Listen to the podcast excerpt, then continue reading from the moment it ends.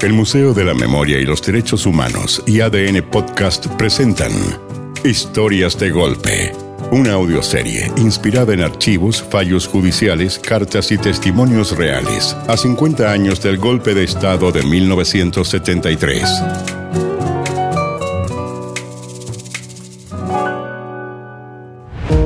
Epílogo, mi querida Diana. Me llamo Cecilia Roth, soy actriz, soy argentina, eh, pero hoy no, no, no, estoy aquí para interpretar un papel o un personaje. Voy a hablar de Diana Arons Vigilski, detenida desaparecida. Diana era prima de mi madre. Mi madre es argentina, nació en Mendoza, pero siendo muy pequeña se instaló en Chile con su familia y una parte enorme de la familia a la que amo vive en Chile. Me siento muy unida a ella. A veces me siento chilena. Diana era mayor que yo, pero su recuerdo está muy presente en mi memoria porque, no sé, cada vez que la veía me, me hipnotizaba.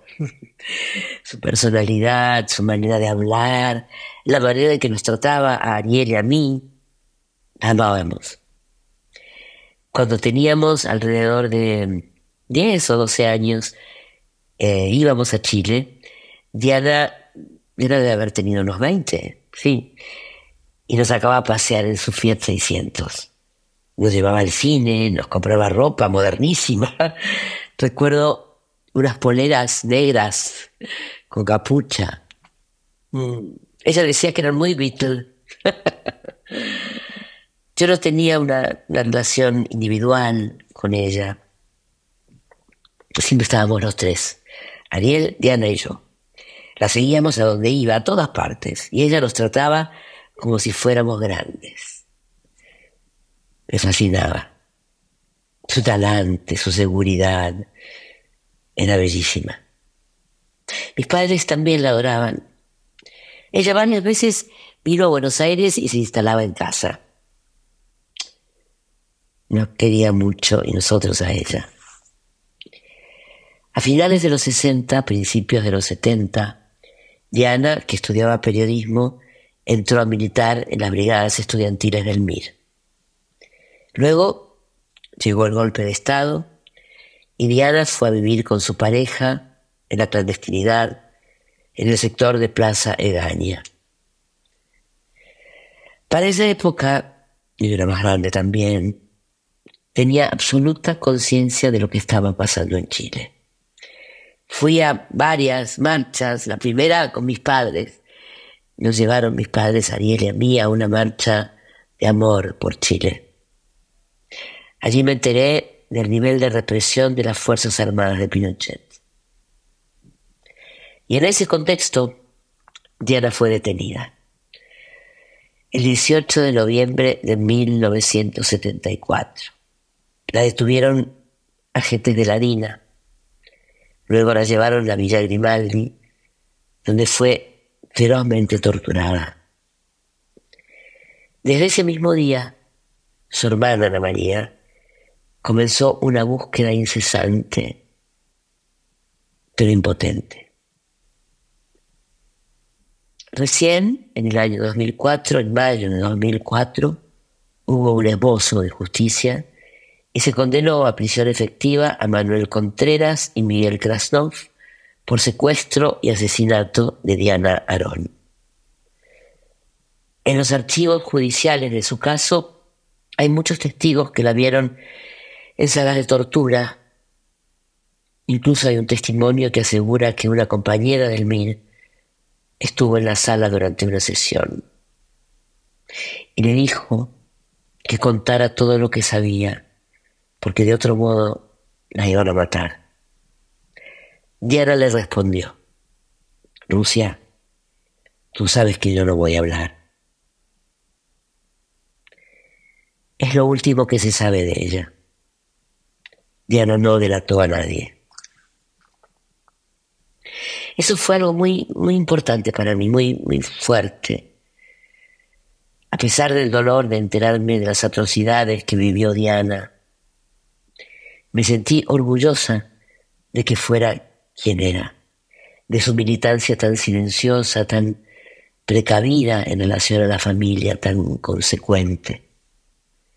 Su cuerpo aún no ha aparecido, pero ya lo seguimos buscando. Ana María dice que desde que supo que Diana estuvo en el hospital militar antes de morir, supo también que, que fue arrojada a las costas de Chile desde un helicóptero como tantos otros detenidos. Se encuentra con su hermana en el mar. A mí me gusta pensar así, como ella, que mi querida Diana está en el mar esperándome.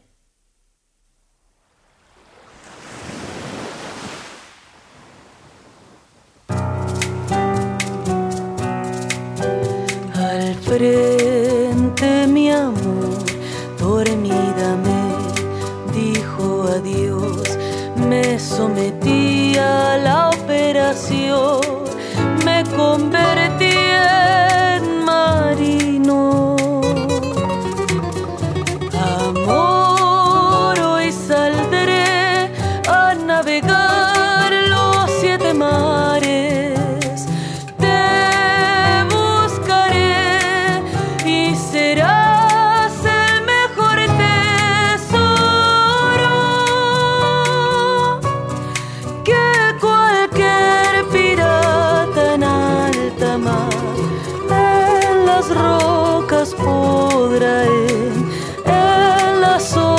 olas podrá en la vida podrá encontrar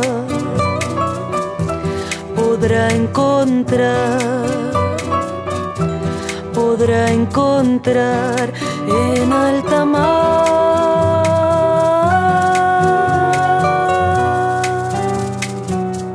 Este texto está basado en entrevistas y testimonios de Cecilia Roth y Ana María Arón. También en archivos judiciales del caso de la joven periodista detenida desaparecida, Diana Arón. Narración Cecilia Roth. Redactado por Francisca Bernardi. Edición y montaje Francisca Bernardi y Braulio Martínez. Sonido Carlos Paul González. Música original Camilo Salinas y Pablo Ilavaca. Producción Oscar Bustamante. Editor de contenidos Juan Francisco Rojas. Producción ejecutiva e idea original María Fernanda García. Producción ejecutiva Isabel Tolosa.